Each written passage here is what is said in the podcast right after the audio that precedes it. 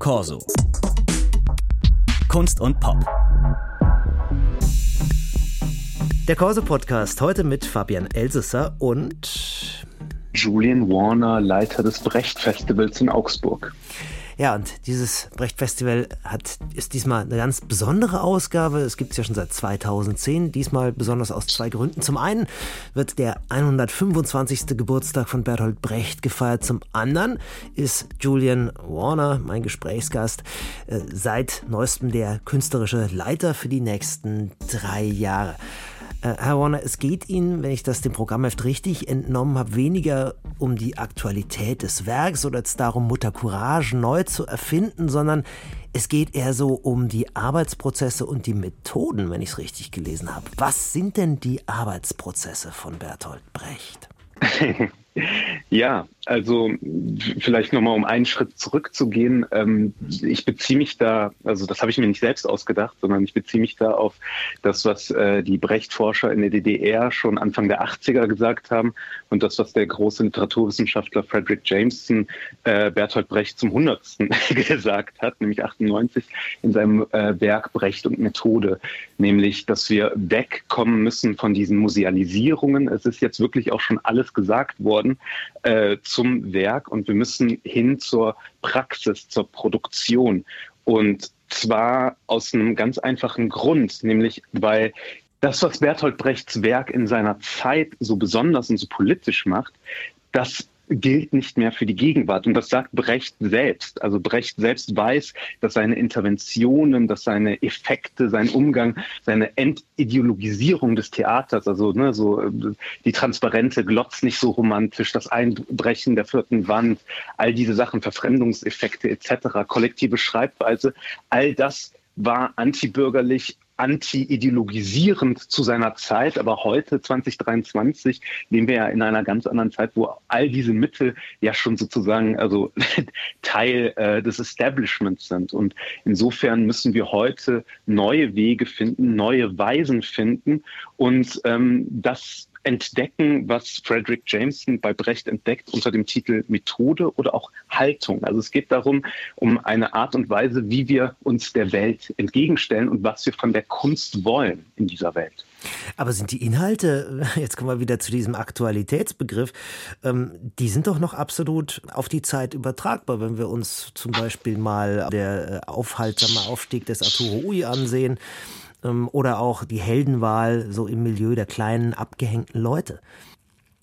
Die Themen sind mit Sicherheit auch heute noch äh, von Relevanz, aber ich meine, die Frage ist doch, wer geht ins Theater und schaut sich eine Mutter Courage an, um dann zu erkennen, dass im Krieg die kleinen Menschen, die kleinen Leute in Anführungszeichen immer die Leidtragenden sind. Also ich will sagen, zwangsverpflichtete Schulklassen zwangsverpflichtete Schulklassen und das äh, und die sogenannten Silberrücken. Nee, also und nichts gegen die, ja. Also ähm, ich bewege mich da auch mit großen Schritten hinzu, ja. Aber ich glaube, der Punkt ist einfach der, ähm, Brecht ging es darum, ein Pop ein, eine Art populäres Theater zu machen, also einzugreifen ja, in die Diskurse, eingreifendes Denken, also Handlungsmöglichkeiten aufzuzeigen. Und da muss ich ganz ehrlich sagen, es geht, es kann nicht darum gehen, Akademikern wie mir selbst Handlungsmöglichkeiten aufzuzeigen, es geht darum, in so ein Arbeiterviertel wie Lechhausen zu gehen und dort mit den Leuten vor Ort neue Formate zu entwickeln, die genau dies dann machen können. Hat das schon stattgefunden? Dieser, ich glaube, es gab auch Spaziergänge durch Lechhausen oder äh, ich weiß nicht mehr genau, was da geplant war, aber wie, wie, also Stichwort Lechhausen, das ist ein, ein Viertel von Augsburg, das man, glaube ich, eher unter bildungsfern so abtun würde, also sehr negativ konnotieren würde. Traditionelles Arbeiterviertel, glaube ich, auch. Ja. Und äh, wie haben Sie es eingebunden in Ihr Programm? Naja, mit einer veränderten Haltung des Festivals, ähm, nämlich zu sagen, äh, wir sind jetzt nicht das UFO, das kommt und äh, euch Brecht erklärt ähm, Und ähm, wir haben dann ein Vermittlungsangebot, durch das ihr durch müsst. Und danach äh, sozusagen wird die äh, zivilisatorische, äh, wird der zivilisatorische Prozess über euch regnen. Nee, andersrum. Wir kommen nach Lechhausen und wir entwickeln und lernen mit den Akteuren hier vor Ort. Also wir haben Künstler und Nicht-Künstler hier eingebunden. Wir haben unser Festivalzentrum ist das, äh, da bin ich auch gerade das Vereinsheim vom Oberbayerischen Trachtenverein. Mit denen machen wir einen sehr subversiven Heimatabend. Ja, äh, wir sind dann, ähm, haben wir ein Format, das ähm, ein Wrestling-Format, ein richtiges Spektakel, wo es aber um die Kämpfe in Augsburg geht, also Recht auf Stadt, Pflegenotstand etc. Und das findet dann hier im Hochzeitssaal der alevitischen Gemeinde statt. Also mir ist ganz wichtig, es gibt nicht sowas wie äh, Bildung und Nichtbildung, Kultur und Nichtkultur, sondern alle bringen was mit. Und das haben wir, glaube ich, mit unserem Festakt am Freitag äh, bewiesen, dass man das in so einem Festival so zelebrieren kann. Hatte das denn Erfolg? Also jetzt diese Spielstättenwechsel rauszugehen in zum Beispiel diese alevitische Gemeinde oder auch in diesen Trachtenverein, hat das wirklich dann auch die Leute erreicht, die sie erreichen wollten? Also hat es einen Publikumswandel schon mit sich gebracht? Ja, also das können Sie jetzt auch in der SZ äh, von gestern, glaube ich, auch nachlesen. Es ist möglich, ein neues Publikum zu finden, ohne das alte gänzlich aufzugeben. Also ne, ich habe jetzt sehr stark polemisiert und habe natürlich gesagt, ich suche das Neue, aber ich habe ganz viele Leute mitgenommen nach Lechhausen. Und das finde ich das Besondere und das wurde auch von den Menschen auch hier vor Ort auch immer wieder unserem Team und auch mir gesagt, wie toll es ist zu sehen, dass die vielfältige Stadt und jung und alt und alle möglichen Nationen hier ähm, wie spielerisch auf einmal zusammenkommen können. Und ähm, ich glaube, das ist für uns alle irgendwie eine neue und gute Erfahrung.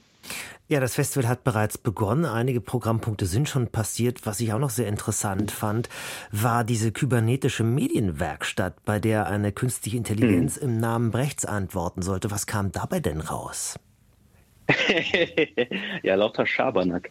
Also genau, das Format nennt sich insgesamt die Brecht-Maschine und ähm, da haben wir uns der Frage genähert, naja, was passiert eigentlich, wenn eine KI, in diesem Fall GPT-3, ähm, in der Lage wäre, Brecht-Texte zu produzieren? Also ne, Brecht und Urheberrecht ist ja so ein großes Thema, historisch ja auch. Ja. Und ähm, Brecht das selbst. Zitat von ihm, ne? Ich gestehe, ja, dass ich eine, genau. der etwas laxe Umgang. Ne? Der etwas laxe Umgang und natürlich auch die Ausbeutung der diversen Frauen um ihn herum, die ja ganze Textkonvolute für ihn geschrieben haben, was ja auch damals schon thematisiert worden ist unter dem Titel Johnnys Dichtfabrik. Mhm. Naja, und wir haben uns gedacht, also das, was Brecht kann, Ausbeutung, das können wir schon lange und in dem Fall ersetzen wir Brecht aber nicht mit ArbeiterInnen, die wir ausbeuten, sondern dann halt mit einem Algorithmus. Neues wagen und damit ein neues Publikum finden.